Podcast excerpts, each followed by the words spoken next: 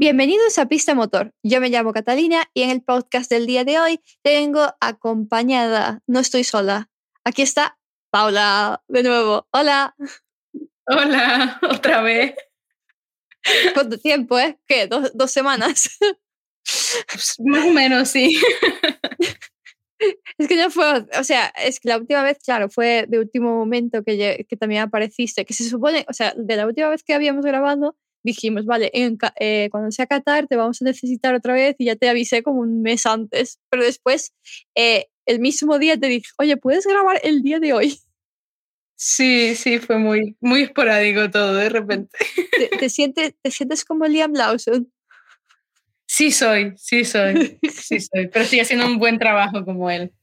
Sí, sí, exacto. Bueno, em, ha sido un fin de semana muy largo de digerir, pero muy llamativo en este año 2023. Obviamente ahora también ganando em, Max Verstappen, eh, enhorabuena por él, que ya ni hay ninguna manera que los demás con puntos lleguen a él en las siguientes carreras.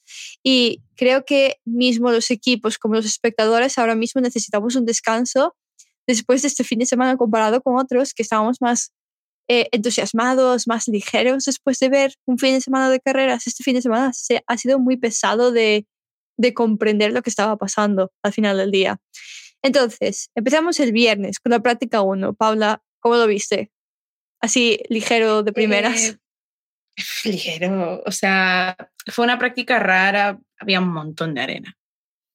Yo la vi muy, ya, la vi un poco así por el aire. Pero es que tampoco se pudo sacar mucha información de la primera práctica, entonces, sin más, muchas quejas de que había arena, de que hacía calor. sí, claro, pero yo creo que es comprensible. Estás en el medio de un desierto, en un país, mmm, zona donde están los Emiratos, una zona más sahariana, por así decirlo. Es, no sé qué se espera la gente de que haya un terreno más duro, de una tierra más húmeda, pero no, es, es si hay viento, obviamente la arena se va a levantar. Sí, a ver, está claro. O sea, esa arena llega a mi casa. Vale, para que nos hagamos una idea. Hacemos, Pero... para la gente que nos escucha, Paula eh, vive en las Canarias. por, eso, por eso llega allí. mientras que Alex y yo estamos en Galicia en estos momentos, pues Paula está eh, retransmitiendo desde una hora menos que España. Sí. Pero sí, a ver, o sea, es obvio que iba a ser mucho calor, eh, las condiciones son malísimas para, para, un piloto, son de estrés total. pasan mientras conducen, pues eh, influye un montón. Pero eso es que de la primera práctica tampoco se pudieron sacar muchos datos porque fue sin más, la verdad.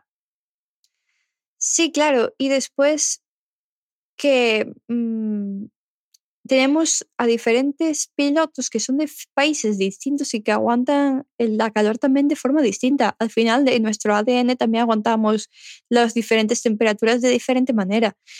Mm, muchos amigos míos no son capaces de aguantar 25 grados.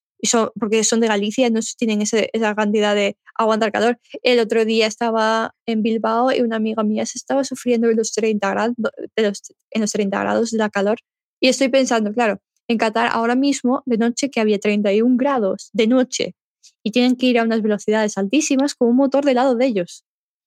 Exacto, sí, y que muchas veces cuando el fondo plano ya de lo que te roza el fondo plano en los pianos, pues se empieza a calentar y te quema, es que te quema. Pero sí, a ver, el estrés térmico al final pues se entrena, pero joder, se tiene que pasar mal, ¿eh? Se tiene que pasar muy mal conduciendo. Exacto.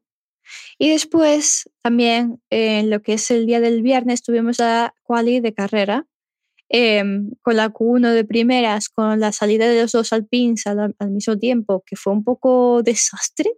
Los Alpines, eh, no sé qué está, sé que están, tuvieron unas reuniones muy fuertes después de Japón para poder intentar relajar la tensión entre Ocon y Gasly, pero se nota que no tienen esa tranquilidad que hay entre ellos, que igual va a afectar en las siguientes carreras también entre ellos.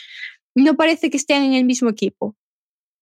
Ya, exacto. A ver, o sea, yo lo comenté en un principio, Ocon y Gasly siempre se han llevado mal, por muy franceses que sean, sus familias eran amigas, de repente no, o sea, tienen una historia bastante de enemistad. Meterlos juntos en un equipo, muy mala idea, pero muy mala idea. El coche no está yendo bien, eh, se están peleando por los mínimos puntos, que es comprensible, obviamente te peleas pues por puntos, pero se están peleando de una manera muy poco deportiva. Se odian, básicamente porque la peineta de la carrera anterior a, de Gasly a Ocon sobraba, ¿vale? Sí, los dos no tienen muy buena relación, se nota en los dos formatos. Em, creo que se insultan a sus espaldas uno al otro.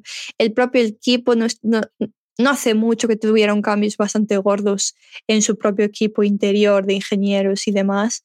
Entonces, creo que todo, hay como una nube oscura encima de la escudería que en este año, aunque intenten mucho, no, les va a costar mucho aclarar y tienen que hacer como un poco de limpieza para el 2024.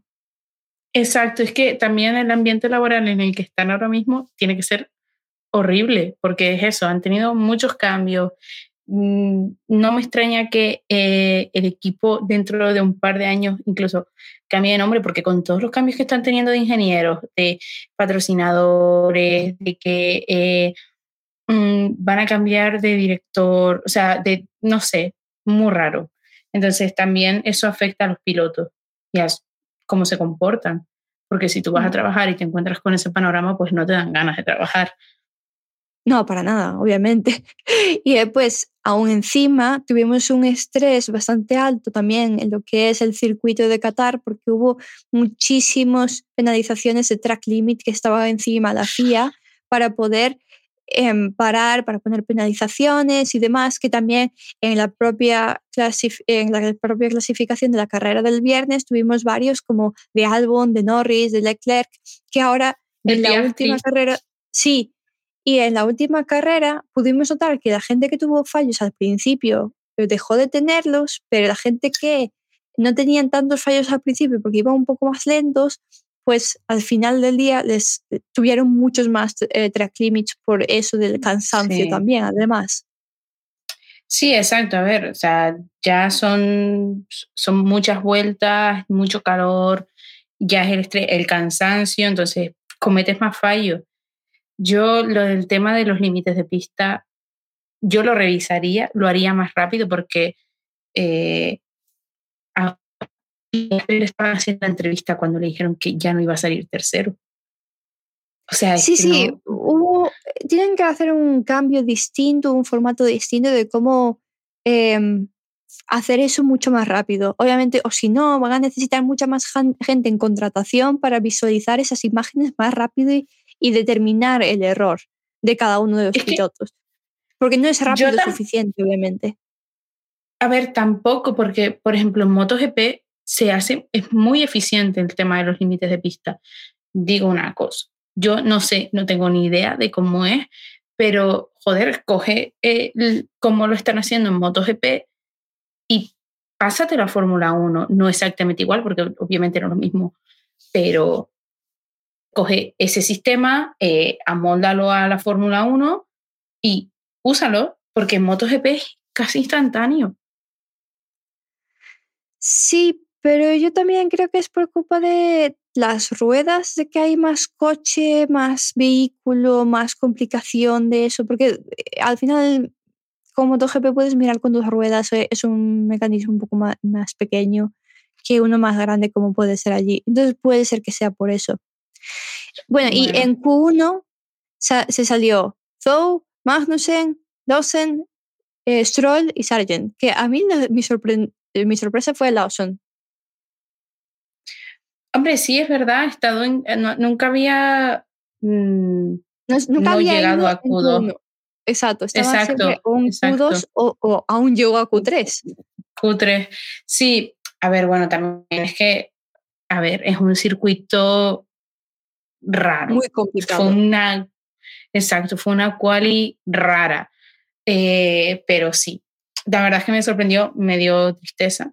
de resto ya estoy acostumbrado, estamos acostumbrados a que se queden ellos en Q1. Claro. Pero los son sí que fue como, vaya, penita. Sí. Y además que creo que seguramente desde Alfa Tauri les hubiese dicho de que se relajase, que respirase para esta carrera, porque al final del día, ¿qué vas a hacer? No puedes hacer mucho más por ello, de, de mejorar, o sea, es, cuesta mucho, no es un chico que ha estado en Fórmula 1, entonces tampoco puedes pedir mucho ni exigir mucho, y igual le cuesta más arreglar un coche que perder directamente. Ya, sí, sí. A ver, es que, a ver, Lawson ya yo lo tengo en el pedestal ahí, en el number one, porque la verdad es que ha hecho un trabajo increíble. Las pocas carreras que lleva mm, con un Alfa, un Alfa Tauri, que tampoco es un Red Bull, ¿sabes? Bueno, lo es, pero un Red Bull malísimo. Eh, pero sí que, joder, muy bien, pero entiendo que desde, desde el pitbull le dijeran, relájate, mm, no es tu carrera para ganar, porque es un circuito complicado, no tienes tanta experiencia, vamos a intentar meternos en los puntos y si no llegamos a los puntos, vamos, vamos a intentar terminar la carrera, que es lo que importa. Exacto, pues sí. Y en Q2 se fueron Kulkenberg, Albon, Pérez, Sainz y Sunoda, que lo siento mucho por ti, que se fue Sainz completamente después también lo que es la carrera y no pudo em, correr al final del día. Pero bueno, es mejor que parase que tener un problema y un accidente bastante fuerte si no se hubiesen dado de cuenta de ese problema técnico ya antes de comenzar la carrera.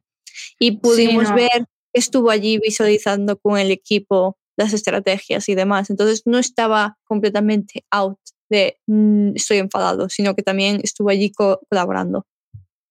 A ver, yo es que eh, la gente que se pone a decir que Sainz y Leclerc se llevan mal, a mí nunca me ha dado esa impresión, igual que ellos no están bien en Ferrari, yo veo todo lo contrario y no es porque sea fan de Ferrari, pero es que es lo que es, o sea, el coche tiene un error, no lo podemos arreglar a tiempo, no vamos a estar empleando tiempo para algo que sabemos que no vamos a llegar, ¿qué hace? O sea, es que es, es un deporte que es así, o sea, no es como el fútbol que dice, me duele un poco la rodilla, bueno, juego hasta que tal. Si no te funciona el coche es que no puedes correr. No. Y, yo creo que ellos, pues obviamente... Tienen competición sana entre ellos. Exacto. A ver, el otro día Carlos Sainz dio una entrevista para Estrella Galicia, porque es uno de los patrocinadores, y le preguntaron eh, sobre la competencia entre él y Leclerc, que quién era piloto 1 y quién era piloto 2, y él dijo que no hay, en su contrato estipulan que no hay piloto 1, no hay piloto 2. A veces en las carreras pues se decantan más por uno y por otro, pero bueno, eso ya es decisión del equipo y que realmente lo que cuenta es Ferrari y quien tiene que ganar es Ferrari, no Charles Leclerc ni Carlos Sainz. O sea, y a mí eso me parece muy bien. Lo que pasa es que también eh, los medios de comunicación, en las redes sociales, los fans, pues sí que intentan meter mucha mierda. Pero bueno. Sí, pero siempre va a haber eso en cualquiera uno de los deportes, siempre va a haber una, una, competencia, una rivalidad que puede ser fantasma, que la gente puede, puede ver, por así decirlo, en ojos eh, disfrazados por el, la media, de decir, oye, está pasando esto, no, no está pasando eso, no estás atrás escenas para poder ver eso. Y eso, obviamente, los propios equipos van a saber eso, la propia escudería puede hacer eso y puede decir que sí o que no para ciertos formatos. Bueno, es que después de la, después de la carrera de hoy eh, vi unos comentarios sobre que Lando Norris y Oscar Piastri realmente no se llevaban bien porque Lando eh, estaba no, no, no tenía, no, no era, es que lo leí en alemán, entonces, no, la palabra no era envidia, pero que como que le tenía envidia a Oscar porque había quedado por encima de él y había tenido un mejor fin de semana que él. Y yo, eh, a ver, es que un fin de semana, o sea, ellos realmente se alegran por el otro porque son puntos para McLaren. McLaren este fin de semana se ha agenciado un montón de puntos. O sea, sí, entre, entre los dos y entre la sprint y carrera, sí. Sí, sí. Fue, fue un logro para eh, lo que es la escudería. Y después en Q3 tenemos entonces em, de primero Verstappen, de segunda Russell y de tercero Hamilton. Bueno, y claro, después de, de tercera posición, claro, llegó a ser Hamilton, pero es como lo que comentabas tú. tercero el primero Lando, después fue tercero Piastri y mientras que estaban con las entrevistas de, Piastri fue tercero Hamilton, pero aún así sacaron la foto todos juntos y, Piastri subió la foto diciendo eh, una foto del primero, el segundo y el sexto. Es que el humor de Piastri le, vino, bien, o sea, para publicidad le vino genial, no, no, no dejó ir eso.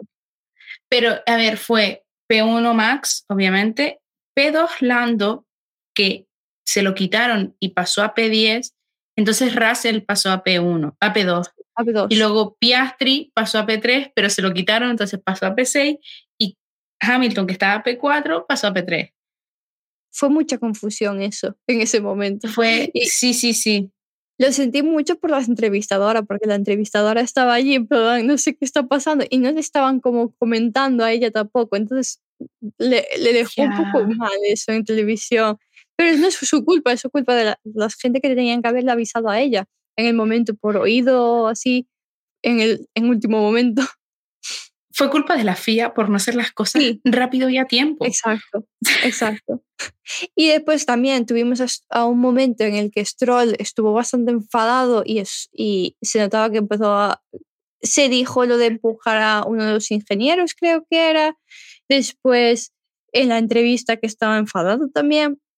Creo que le llegó el momento a Stroll para ir al tenis.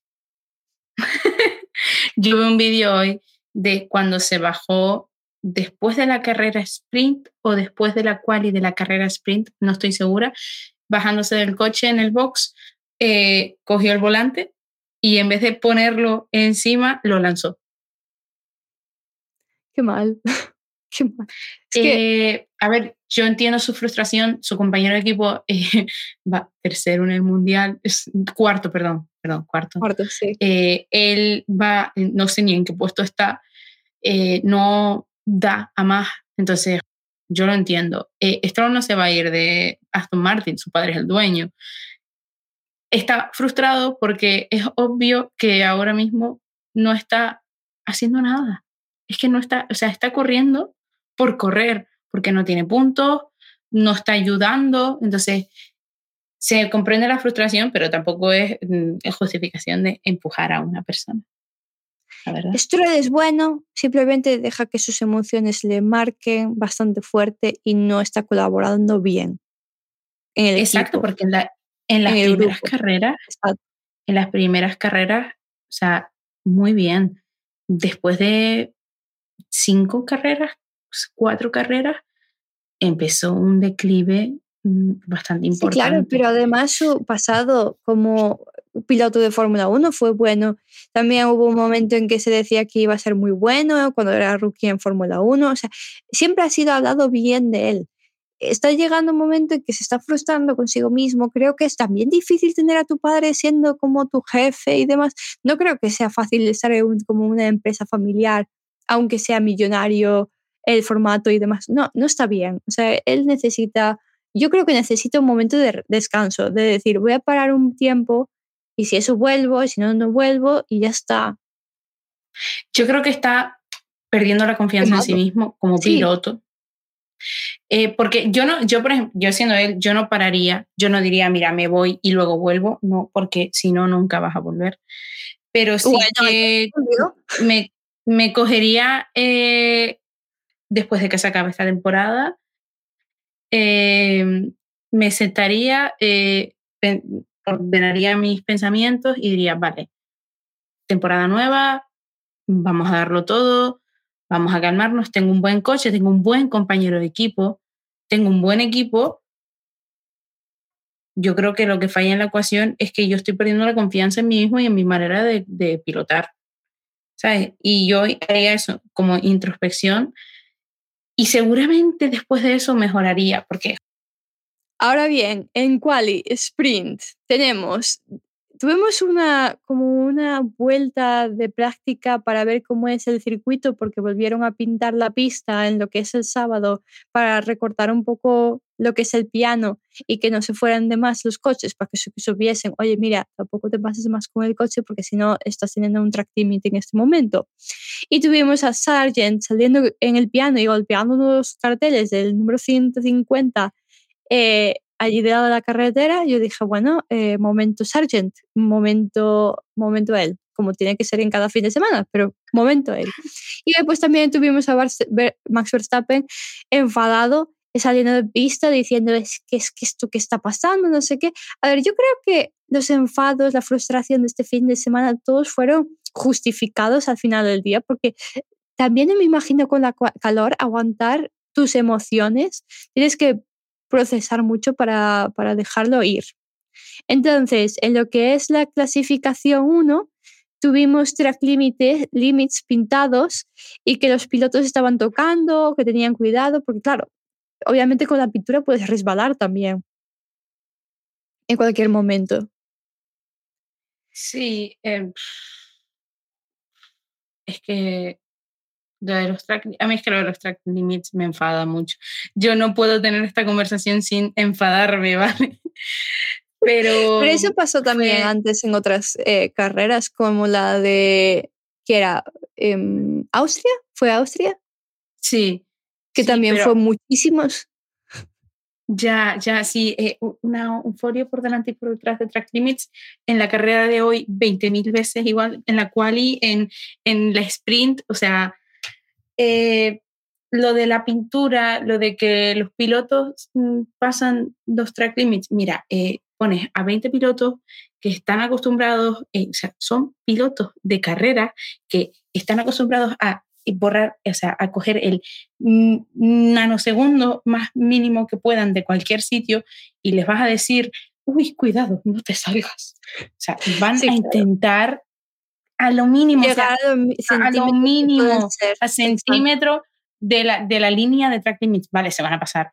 Obviamente el coche te da un mal giro, o sea, coges mal la curva. Vale. Eh, ¿Que la FIA tiene que mirar eso? Sí. ¿Y que lo va a hacer este año? No, va a esperar al año que viene o, para el siguiente, el año que viene, sigamos igual. Exacto. Probablemente para el año que viene sigamos en las mismas condiciones. ¿Es una putada? Sí. sí. Y además tuvimos a Ferrari volando con el viento lateralmente, porque eso es lo que pasa a veces cuando tienes demasiado peso para poder ir más veloz. ¿Qué es, ¿Qué es lo que pasa? No pasa nada, son cositas, ¿no? Y después tuvimos out a Sargent, Magnussen, Tsunoda, Albon y Stroll. Stroll también otra vez cabreado, cabreado con esa situación. Creo que lo que es las clasificaciones no fue bien para Aston Martin, menos cuando fue la, la clasificación para carrera en la que estuvo Alonso bastante alto. Y después tuvimos a Tsunoda cabreado en radio, que no se le entendía nada pero estaba como, ¿qué estamos haciendo? ¿Qué, ¿A dónde vamos? Tenía una pregunta existencial en ese momento, Sunoda, eh, en lo que es el momento carrera de este fin de semana. Pero creo que todos tuvieron ese momento, lo que pasa es que lo dejó claro en ese momento Sunoda para todos los pilotos demás. Con ese, ese pitido largo. Pero este fin de semana hubo muchos pitidos largos, de unos segundos, no un segundo, fue varios segundos de vamos a cortar toda esta parte. Y después, en, claro, y después en Q2 se fue Zhou, Lando, o sea, perdón, Zhou, Lawson, Bottas, Hamilton y Gasly. Fue una sorpresa lo de Hamilton, no se lo esperaba la gente que se fuera en ese momento, especialmente porque se esperaba mucho más de los Mercedes en este circuito de Qatar. Entonces no, no lo tenían en ese momento eh, no, no, no se esperaba lo que estaba pasando a Hamilton este fin de semana, ninguna, creo, ningún fanático de lo que es Mercedes. Y en Q3, en lo que es la última vuelta de Norris, salió hacia afuera, que fue una sorpresa también, porque eh, Norris lo estaba haciendo muy bien.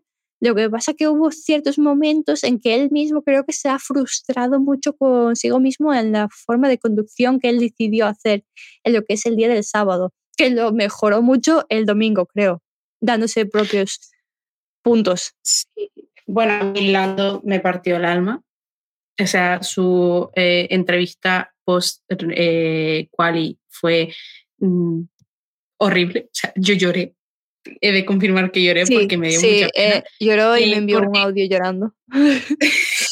yo, yo me estaba riendo porque no me esperaba a, a, Paula llorando en ese momento. Y dije, pero son cosas que pasan. O sea, obviamente va a haber días malos y ella llorando, pero, pero es que por encima quedaron bien. Porque por encima quedó Piastri, Norris, Verstappen. No, no, no entendía muy bien la situación. Ya, pero. O sea, no lloré por, por su posición, sino por, porque siento que Lando es como muy eh, duro consigo mismo eh, cuando comete fallos. Es igual que Leclerc, igual que, o sea, los pilotos que me dan esa sensación, Leclerc, Sainz, eh, Max, pero Max es que es mm, otro nivel. Russell también, son pilotos que son muy duros consigo mismos cuando cometen un fallo, entonces se echan toda la culpa a ellos. A ver, Norris pilotó muy bien, a mí me gustó mucho. Vale, tu compañero de equipo quedó por delante de ti, genial. Quedaste en un P3, o sea, súper buena posición, pero claro. Siempre es complicado a veces quieres más.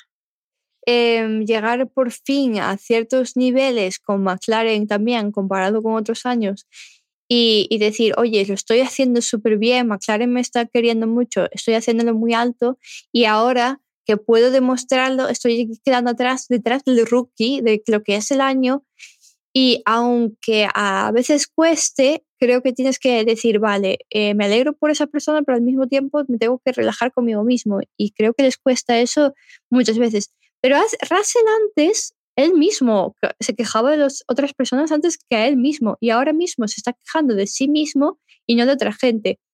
Y creo que es un poco difícil también, siendo hombres, siendo chicos, que siempre tienes que ser, mm, creo que un, la sociedad siempre ha sido como no puedes llorar, no puedes no sé qué, porque tú eres el hombre, tener que procesarlo a ti mismo de, oye, no estoy haciendo nada malo, pero puedo mejorar a mí mismo en vez de quejarse de, soy muy malo todo el tiempo, no sé qué, no. Entonces, es una línea muy fina de procesar que creo que mucha gente que está en lo que es el deporte en general, no solo Fórmula 1, debería ir a un psicólogo o tener un propio psicólogo en la propia escudería para procesar esas emociones. Al final del día estás saliendo a 300 por hora. No estás pensando eh, eh, con la cabeza 100% y especialmente con esa calor que había allí.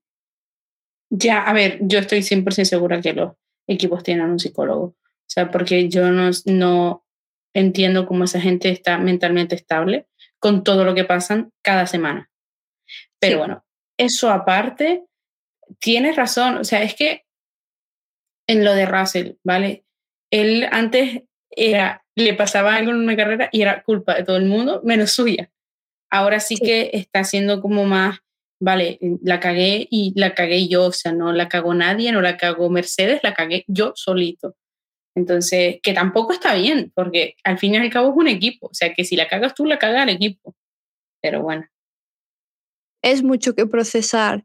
Em, cada vez y se nota una madurez en George, pero también es una madurez que todos se tienen que ir subiendo poco a poco y con los años lo ves. A ver, Alonso al principio, cuando estaba en los 2000 y demás, también tuvo que pasar por estas cosas. Es ahora de adulto con 40 años que puedes decir, mira la diferencia de un profesional con años a alguien que está empezando en los primeros cinco años, por así decirlo de la Fórmula Exacto, Eso, eh, eso también se nota mucho en Hamilton, por ejemplo, cómo era Hamilton antes, en sus primeros años, eh, a cómo es ahora. Que bueno, tampoco hay mucho que decir, mm, pero...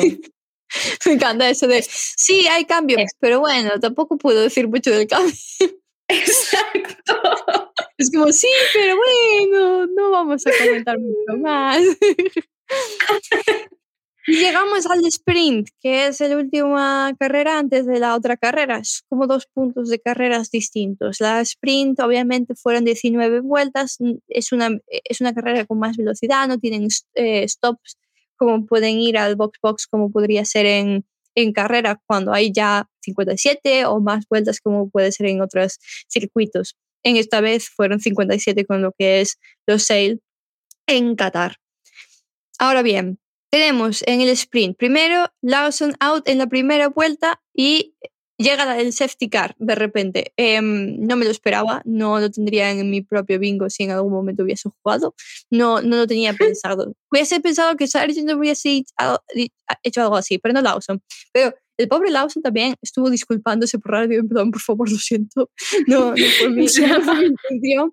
Pero también fue una mala decisión, creo, en las ruedas, porque también las ruedas no eran las mejores para lo que es él empezando en Fórmula 1 y especialmente con un circuito tan complicado que era en Qatar. Ya dijeron, las, ruedas M, las amarillas, eh, para un momento tan al principio era más complicado. Es como hicieron algunos que empezaron con soft mejor y después fue empeorando.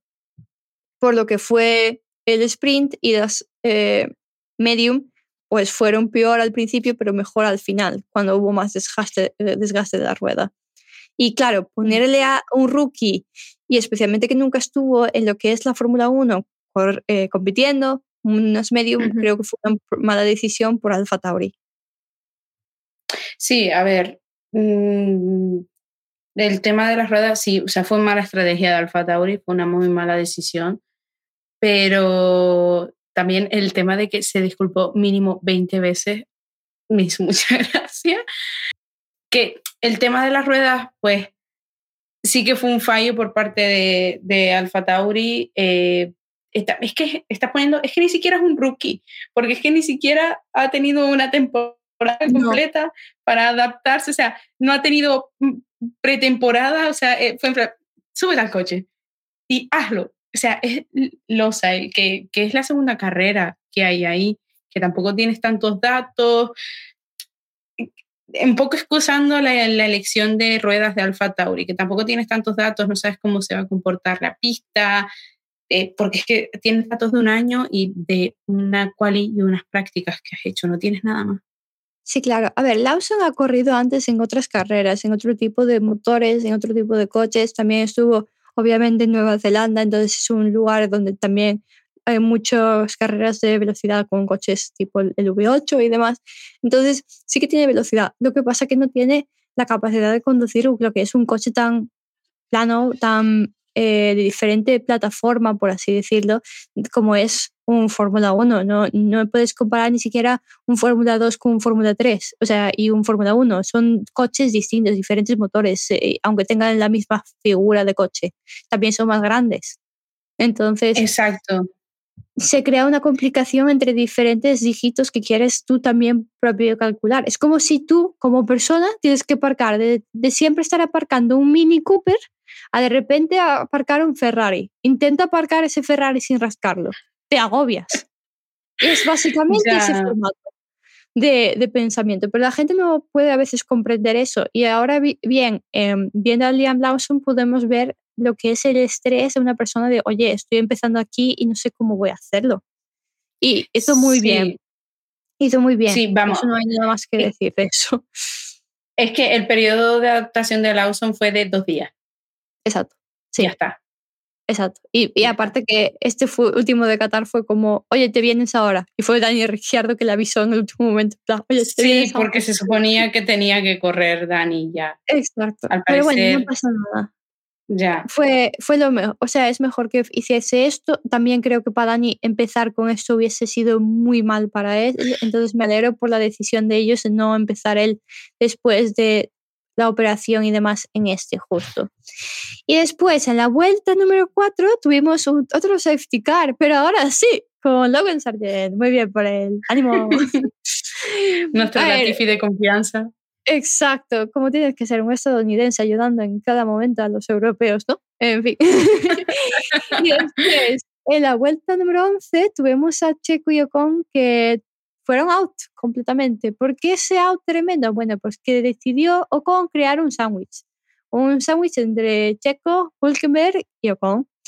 Y, y claro, el Checo estaba por fuera de lo que es la pista. Ocon estaba en la fuera completamente de dentro de la pista y Hulkenberg, voy a empezar a explicar otra vez. Checo estaba como si nada, paseando por allí, haciendo su curva por fuera. Hulkenberg dice, ah, voy a pasarlo y le voy a adelantar por dentro, como un día normal de la Fórmula 1. Le, intentas adelantar por el centro, ok. Pero Ocon dijo, ah, está Hulkenberg frente mía, voy a adelantarlo a él también. Entonces, ¿qué se crea? Un revuelino de tres coches laterales. Hulkenberg es el único que está viendo la situación que está pasando, porque creo que Ocon se estaba fijando que Checo estaba allí.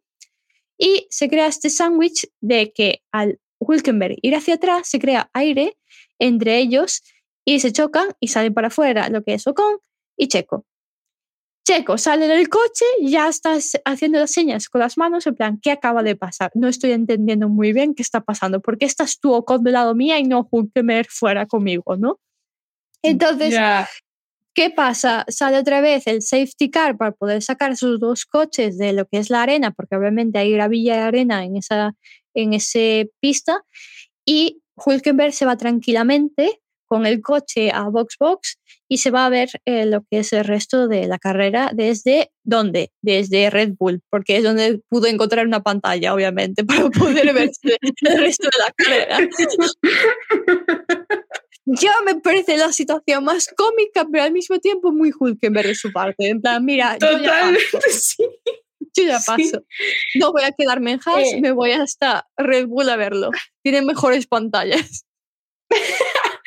eh, bueno, eh, este ha sido una vez más Esteban Ocon siendo Esteban Ocon, porque, o sea, ¿qué pintaba él en esa ecuación en ese momento? Nada. Pero él decidió, pues, lanzarse. Dijo, se lanzó, aventura. Pero al mismo Dijo, tiempo, ¿por qué Alpine no paró a Ocon? Es decir, oye, ¿sabes que está Checo allí, no? Porque lo pueden ver en pantallas que están eh, las posiciones. No podían ver que Ocon estaba volviéndose loco con Hulkenberg. O sea, ya, pero es que no veía la situación ¿qué pasa. En resumen, Yo creo que, Alpine va mal. Sí, lo que decíamos es al que, principio. Ya está. Siguiente punto. Next. Me he agobiado. Y, y, me he agobiado como Verstappen de llegar a número uno y su ingeniero diciéndole, por favor, acaba la carrera y no intentes llegar a número uno. Porque, claro, se estaba agobiando, estaba diciendo, ¿qué hace Piastri allí? Yo necesito estar en número uno. ¿Qué hace ese australiano fastidiándome? Que al final se da igual sentía, porque... Se sentía fuera de lugar. En plan, Sí. ¿qué es este lugar? Yo no estoy ahí, estoy aquí atrás. ¿Qué está pasando? No lo entiendo. O sea, eh, se notaba mucho ese agobio interno de Verstappen de decir, no puede ser que vaya a acabar lo que es eh, el Mundial de Campeón de Fórmula 1 en posición 2. Yo creo que él estaba comiendo como, como el perfeccionista, pero lo entiendo perfectamente. Yo entiendo perfectamente ese punto de, voy a acabar de dos siendo número uno. No entiendo, sea, es un formato así. Es como Piastri, que quedó número uno y se tuvo que poner el coche para atrás para que aparcase en el número uno Verstappen. Ya, a ver, es frustra yo me imagino la frustración de Verstappen en plan, joder, tío, uy, me vas a, me vas a, a, a fastidiar eh, mi, mi, mundial, porque es mi mundial, porque ya lo gané. Eh, pero a ver, mmm, hay veces en las que no puedes ganar. No puede ser el P1. Deja que los demás. Hombre. Sí, pero no solo eso, sino que creo que se fastidiaron uno al otro. Eh, lo que es Verstappen fastidió a Piastri en lo que es ser número uno y ganar su primer sprint y lo que es la primera carrera y ser número uno eh, con McLaren siendo rookie y después está Max Verstappen que gana el número uno de campeón, entonces como que uno del otro se fastidiaron sin ellos darse de cuenta. Fue, fue curioso esa situación entre ellos de, oye, es mi número uno, no, no, es mi número uno, no sé por qué me, me estás cogiendo mi momento de, de famoseo, pero creo que al final del día no pudo ser mejor que con Piastri, que lo cogió con mucho humor la situación eh, Verstappen, Piastri con, con ese número uno, que al final fue P1 Piastri, P2 Verstappen y P3 Norris, que fue el momento en que también te puso sensible a ti, Paula, creo. sí, a ver, eh, el tema del P1 de Piastri y el, el campeonato de, de Max, tienes razón de que se fastidiaron mutuamente, pero es que iba a ser Piastri. No, pasa tú, que tú ya ganas. No, yo quiero mi primer podio y lo tengo. Y ole por Piastri porque hace muchísimos años, no sé exactamente cuántos, pero muchísimos años, que un rookie no gana un podio, o sea, una carrera en su primer año. O sea, muy bien por Piastri. Luego, el tema Lando es que me pone muy sensible todavía, y más sus reacciones. Y su post en Instagram me mató, ¿vale? La chica, la chica Ferrari se puso sensible por McLaren. El a mí me gusta también McLaren, o sea, a mí me gusta McLaren también. Yo siempre te lo he dicho, yo este, tengo un ranking, tengo Ferrari, tengo McLaren, tengo Mercedes y el resto. Y el resto. y el resto. Y el resto. Pero es que vamos a hablar porque me da sentimiento. Ese sprint te ha dejado muy sensible, no solo por Lando, sino por también Leclerc, que tuvo que bajar varios niveles de lo que era su posición al, al inicio por su exceso de velocidad en la pista, que creo que no fue algo esperado por nadie. Además fue después de lo que es la sprint que avisaron de esa situación. Entonces fue bajando en las posiciones finales. Mira que yo no quería hablar de Ferrari este fin de semana. o sea, porque, porque ha sido duro, ha sido un fin de semana duro porque no lo han hecho mal, pero tampoco lo han hecho bien. Entonces, en fin. Fue un mes. Leclerc. Un mes. Sin más. Estuvo no allí. Fue un, no, no fue un sin más porque Ferrari nunca es sin más, ¿vale? Eso que quede claro aquí en esta conversación. Pero eh, sí que pues fastidia que por algo tan tonto como es el límite de velocidad en una pista mm, tengas que dejar tantas posiciones, pero bueno, Lando me dolió más. Me dolió más. Sí, pero además es preocupa de que es una sprint, entonces todos los coches están mucho más cercanos unos a otros y entonces, claro, tuvo que bajar bastantes posiciones por los segundos que le metieron. Em, si no fuera por ello, creo que serían menos posiciones en una carrera normal. Ya, yo creo que eh, si no hubiera si no hubiera sido por las penalizaciones, según mis cálculos, si no la hubiera cagado. Si no, o sea, en el hipotético hecho de que no le hubieran puesto sanciones y él no la hubiera cagado, imagínate, en algún momento, hubiera quedado P4, según mis cálculos. Sí, pero sí, sí. Bueno, vamos a no pensarlo. Descansamos esa, ese pensamiento y pasamos a lo que es la carrera del domingo, que ya en la primera vuelta Hamilton se va out por el choque lateral que tuvo y que no dejó mucho espacio con eh, Max Verstappen y su propio compañero George Russell, que estuvo intentando adelantar. Entonces el coche salió de pista completamente, mientras que George tenía un poco de, de, daño al coche, pero pudo seguir adelante con lo que es la carrera. Y fue curioso porque ya fue el golpe en la primera vuelta, pero no salió la safety car hasta la vuelta número 4, en que con el con los años del coche de Russell, él entró ya a box para hacer em, lo que es un cambio para las ruedas y, y, demás, que no tuvo tantos daños como él creía que podría ser en el coche y se sentía culpable por la situación que él pensó que provocó él hacia Hamilton, pero no fue así. Aún mismo Hamilton en Twitter también publicó de que no fue la culpa de, de, George y que se disculpaba con él como con el equipo por hacer pensar eso sin darse cuenta desde el punto de vista del piloto en ese momento en el coche. Y Toto en ese momento también intenta descansar en la mente de Russell cuando se estaba agobiando de que era él el culpable de ese accidente y decía, no, eh, te, relajas y sigue con la carrera porque obviamente es el único coche de Mercedes que continúa. Si Russell se empieza a agobiar en un mmm, papiturrí, por así decirlo, en la mente, no continúa la carrera bien y no era bueno para la propia escudería, que al final del día quedó en buena posición para todas las paradas tremendas que tuvo que haber en esta carrera, que fue muy difícil de comprender quién iba a terminar de último o quién iba a quedar en cualquier posición por las paradas, que fue como tres o cuatro dependiendo del coche por las ruedas que tenían que cambiar. Pablo, tú entendías mejor lo que era eh, la normativa de esta carrera repetidamente eh, publicada en el domingo. Sí, a ver, yo es que me la leí completa, la normativa que sacaron, y eh, que la entienda no significa que me parezca lógica. Eso primero que nada.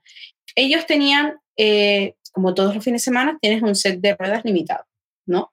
Eh, tú, cada rueda, cada set que usas, pues tiene una vida, ¿no? Unas ciertas vueltas que dan. Pues en esta carrera tenían un mínimo bueno, vamos a empezar por el tema de los sets de ruedas. Cada rueda tenían un máximo de 18 vueltas, exceptuando las, nuevas, ¿vale? Exceptuando las ruedas ya usadas en sprint y quali. Esas ruedas tenían una vida de 20 vueltas, pero 20 vueltas contando con las vueltas previas ya dadas en quali, sprint, etcétera, ¿no? Incluso, ¿vale? Eh, claro, al eso y ser una carrera de 57 vueltas, creo, 52 vueltas, 57. De ser una carrera de 57 vueltas, eh, son mínimo tres paradas por persona, ¿vale? Por piloto. Unas tres paradas por piloto eh, en caso de que las ruedas vayan bien, de que no tengan degradación. En el caso de Russell hizo cuatro paradas, ¿vale? Son muchas paradas para una carrera. O sea, eh, y yo calculaba más o menos, dependiendo del set de ruedas que usaran, que, que muchos tendrían que haber hecho cuatro paradas también, pero claro, mm, muchos de ellos tenían eh, intermedios nuevos. Entonces, claro, intermedios nuevos, eso eran 18 vueltas. Por ejemplo, Leclerc, Alonso, eh, Lando tenían dos sets de intermedios totalmente nuevos. Entonces, eso implicó que solo hicieran tres paradas y una de ellas prácticamente sobrados. O sea, la hicieron porque era obligatoria por el tema de las 18 vueltas. Entiendo que hagan el tema de las paradas por la degradación, el gasto de combustible. Sí, me parece una tontería bastante grande, sí, también. Porque es que no, no, no le encuentro el sentido, no, no le veo la diversión, porque eh, quedaban 18 vueltas para que terminara la carrera y todavía no se sabía cómo iba a terminar, porque por ejemplo a Lando le faltaba hacer una parada, a Oscar le faltaba hacer una parada, a Leclerc le faltaba, a Max le faltaba, a Pérez le faltaba, a Alonso también le faltaba una parada. O sea, era como ver una quali. Claro, pero era como el formato de Fórmula 1 en los 80 o antes, en la que también tenían que parar para poner gasolina en ese momento mientras que conducían y demás. Em, es un formato que ya no es eh, compaginado con la nueva generación de Fórmula 1 de la gente que lo ve, porque estamos acostumbrados a una Fórmula 1 mucho más rápida en la que no paran tantas veces. Igual sí que paran una o dos veces máximo para poder cambiar la rueda por un pichazo, por no sé qué, por diferentes situaciones, o que tienen que, cambiar la parte frontal del coche, pero no unas tres o cuatro veces, que no es para nada normal verlo ahora. Y especialmente me parece un desgaste innecesario de ruedas em, si tienes una decisión ya propia, porque mira Max Verstappen, hubo carreras en que solo paraba una vez y por obligación, en plan, de que solo faltaban cinco, cinco vueltas y paraban por, por parar y aún seguían en primera posición porque tenía 30 segundos de separación hasta la segunda persona. Entonces, em, igual no es tan necesario como se tiene pensado, o sí, no estoy muy segura con lo que tienen pensado la FIA para un futuro de lo que quieren hacer con lo de las eh, ruedas y las paradas. Creo que fue algo que intentaron probar en esta, en esta carrera, pero para nada ha funcionado y ha sido muy pesada de ver lo que es la carrera en general. Sí, a ver, eh, primero que nada lo anunciaron a cuatro horas de que empezara la carrera, o sea que toda la estrategia que lo anunciaron y se lo dijeron a los equipos a cuatro horas de la carrera. O sea, toda la estrategia que tú te has formado durante el fin de semana se te va al garete por el hecho de que ahora deciden que solo puedes usar 18 vueltas unas gomas y que tienes que hacer mínimo tres paradas. Exacto. Mm, y que, a ver, que no eran obligatorias las paradas, pero es que si te pones a calcular la vida de las ruedas eh, y te salen tres paradas y decían que si no hacían las tres paradas reglamentarias, sancionaban. Vale, Sí. ¿qué hago? Pues tengo que parar sí o sí, porque es que una sanción es peor. Yo espero Claro. que la FIA lo piense porque yo no veo un formato viable No, el tema de la, de la... Es que no, o sea, es que no. no, no, El no. gasto de gomas es innecesario. Es que con la poca degradación que lleva, por ejemplo, Checo Pérez, que maneja muy bien la degradación de las ruedas, las veces que le cambiaron las ruedas, o sea, Ruedas muchas. llevaban 18 vueltas más. Sí, sí. O sea, pero estas sí, gomas estaban prácticamente nuevas. Claro, pero es, eso ha pasado muchas veces de que se estaba comentando y creo que también los propios presentadores de Dazón y demás estaba comentando de que eso no, no no era viable. Y hubo gente que sí que aprovechó con la safety car de cambiar la rueda y hubo muchos cambios de rueda em, que seguramente no hubiesen sido necesi- necesitados en esa vuelta número 4, pero que hicieron por simplemente decir, oye, pues una menos de las 18 que tenemos que hacer cada vez cada, cada 18 vueltas cambiarla.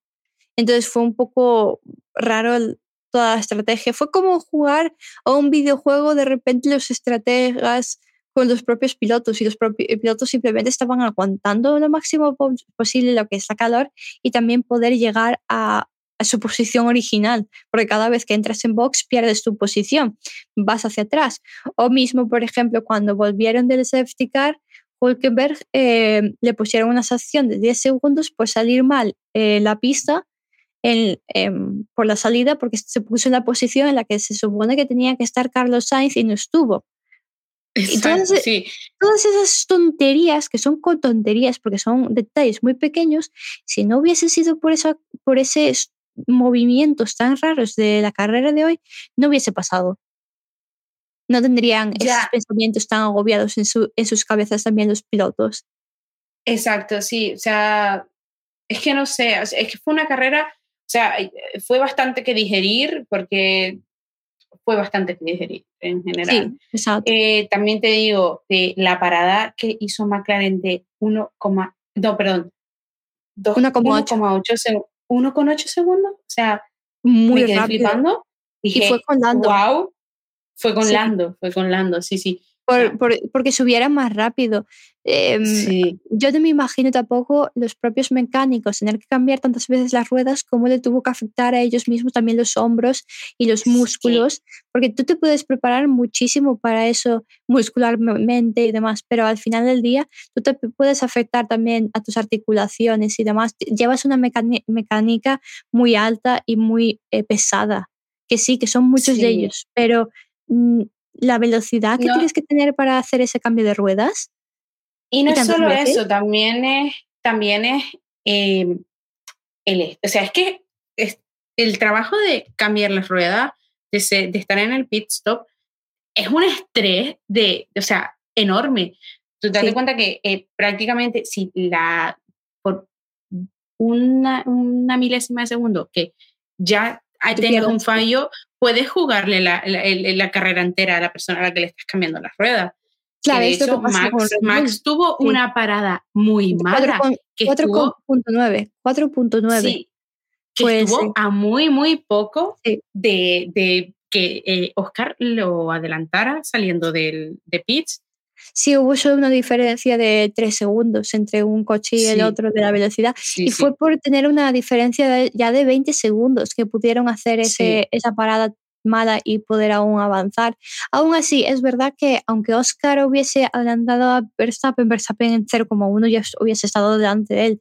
Pero si no fuera Verstappen, si fuera otra persona, digamos yo que sé, Fernando Alonso, que hubiese hecho esa parada, ya hubiese bajado muchas posiciones que él ya cogió em, en, todo ese tiempo, en varias vueltas. Entonces es bastante frustrante también para no solo el equipo, sino también como piloto que estás luchando por ellos.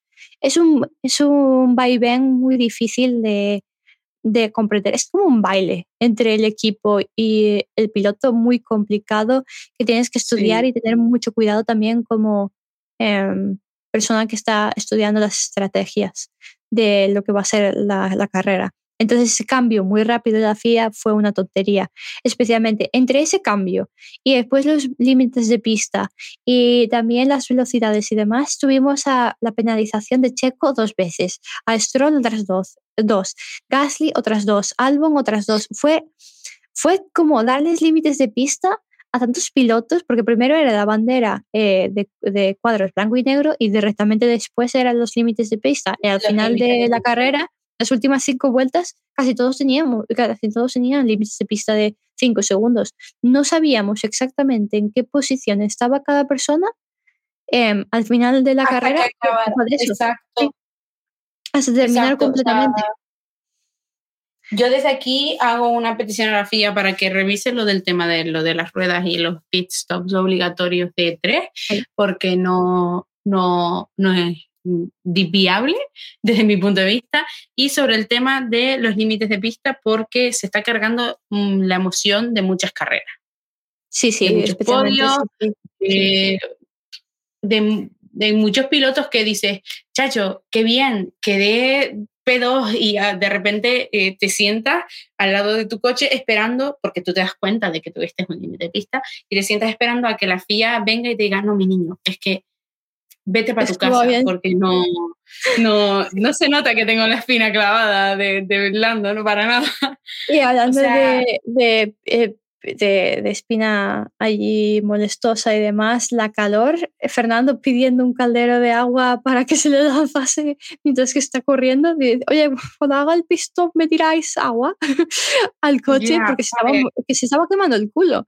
Y yo desde día, estamos hablando de Fernando, un, un hombre que hace años obviamente tuvo unas diferentes normativas de FIA que igual puede ser que al principio sí que podían haberle lanzado eh, el cubo de agua y ahora es como, no, no puedo, lo siento, te aguanto. Imagínate el nivel de, desesperación de ese hombre, del calor que estaba pasando, para pedirles que le lancen un cubo de agua. Sí, lánzame. yo, lánzame, en, en mi casa ahora mismo hay 35 grados a las 9 y 52 de la noche, ¿vale?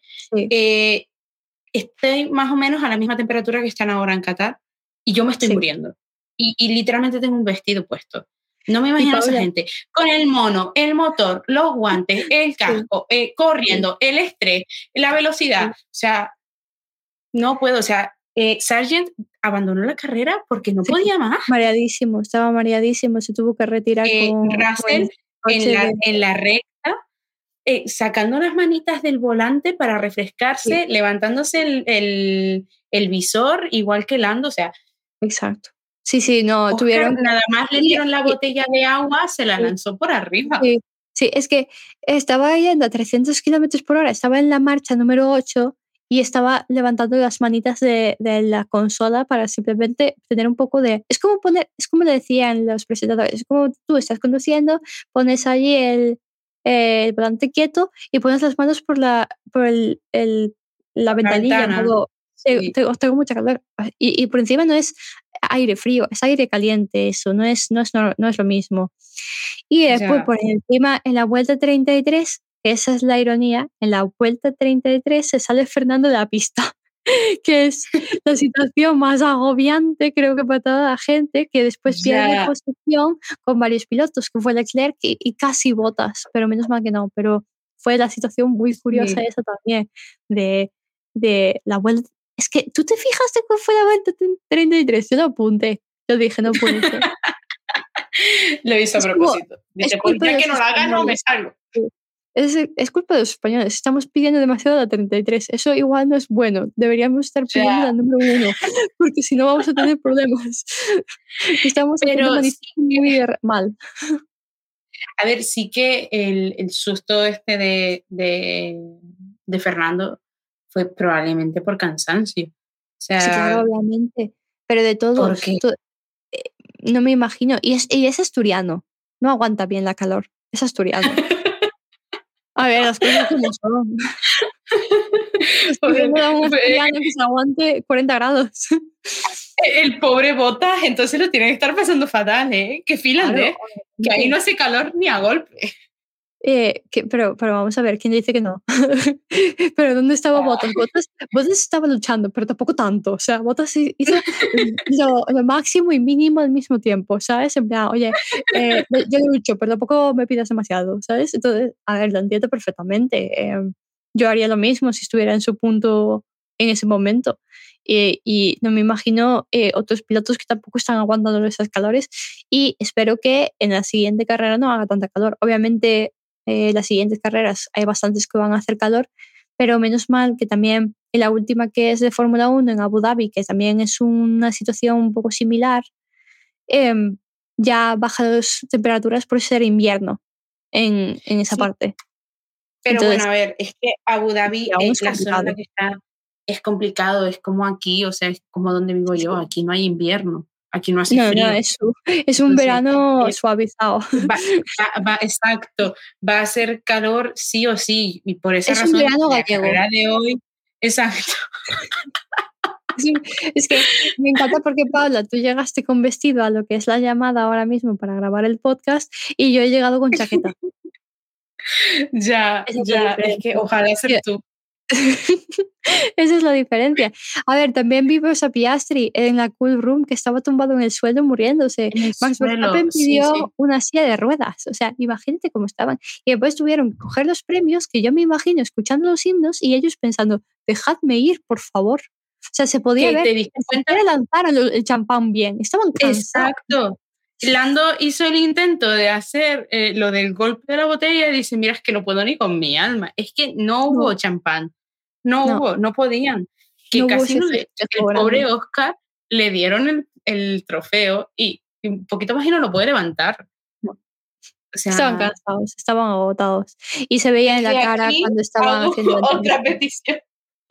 Desde aquí hago otra petición para que estas carreras se hagan en noviembre, que hace menos calor. A ver, pero nunca se sabe, es que igual eh, otro año hace frío, es que es muy difícil lo que es también el cambio de temperaturas, el cambio climático, ¿sabes? Es como un poco complicada la situación de qué pasará el año que viene. Están intentando hacer cambios, sí, pero es difícil. Ya, sí, sí. Bueno, que vengan a Tenerife, las mismas condiciones tienen. Sí, que, que, corren por encima del mar como Mario Kart, ¿no, Paula? Eh, nosotros tenemos un circuito, se llama circuito del motor. Ese circuito Probablemente tendrían que hacer mínimo, mínimo 100 vueltas para conseguir los kilómetros, pero no pasa nada. Sí, pero no pasa nada. Por ti te viene bien a ti, es lo importante, claro, obviamente. Exacto. Entonces, tuvimos a P1, Verstappen, P2, Piastri, sorpresa y P3 a Lando Norris. Entonces, McLaren ha conseguido muy buenos puntos este, este, este, en esa carrera y se ha, se ha, dicho por McLaren que han llegado a los 501 podios como equipo también.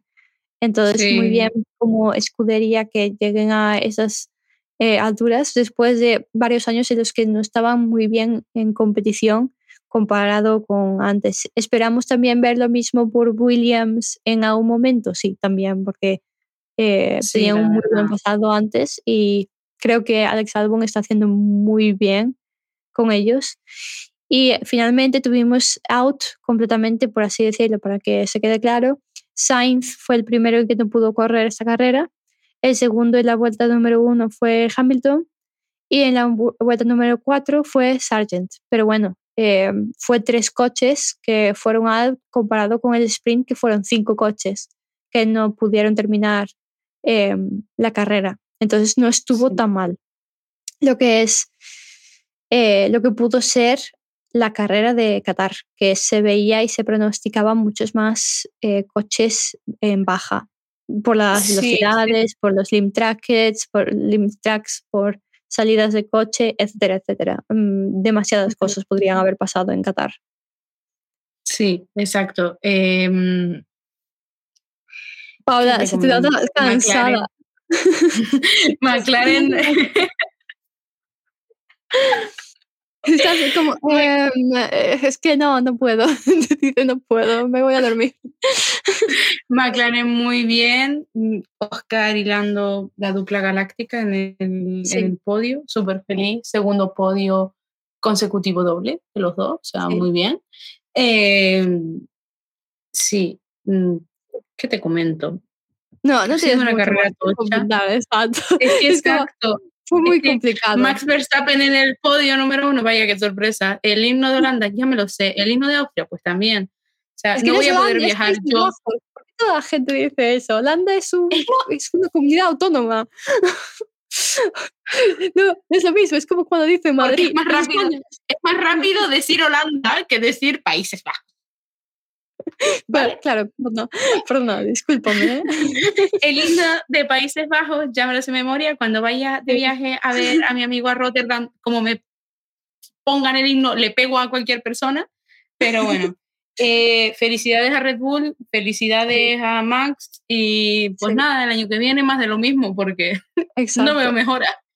Entonces, cuarta posición, George Russell, después de tantas complicaciones, eh, un aplauso para él en Mercedes, teniendo todas las complicaciones que tuvo. Charles Leclerc en la quinta posición, no teniendo también a su compañero de lado, entonces las dos personas que tuvieron eh, sus compañeros estuvieron en cuarta, quinta posición. Sexta posición para Fernando Alonso, séptima posición para Esteban Ocon, octava Valtteri Bottas, novena Zhou Guillon. Em, décima para Sergio Pérez, que eso también fue eh, complicado con todas las sanciones que aún llegase a esa em, posición. 11 Stroll, 12 Gasly, 13 Albon, 14 Magnussen, 15 Sunoda, 16 Hulkenberg, 17 Lawson, 18 Sargent, 19 Hamilton y 20 ah, eh, Sainz. ¿Qué pudo ser mejor esta carrera? Sí, que fue un dolor de cabeza para también los espectadores también, pero esperamos mejor y menos dolor de cabeza para la próxima vez, sí. Paula, últimas palabras antes de cortar podcast. Nada, felicidades a Leclerc. Eh... en quinta posición, como Ferrari fan que es, madre mía, la, la actitud pesada. Es un don, ¿vale? Sí. Eh... Em, es complicado siempre, sí. te voy a dejar. Eh, eh, Paula ya volverá a pista motor cuando, cuando volvamos a necesitarla como nuestro tercer piloto de pista motor. Muchas gracias otra vez por estar con nosotros y poder ayudarnos otra vez. Eh, exacto. y recordamos a nuestros espectadores que tenemos nuestras redes sociales en las que nos podéis seguir con el mismo nombre, Pista Motor. Y muchas gracias otra vez por escucharnos en otro episodio de esta semana con el increíble carrera de Qatar. Adiós. Chao.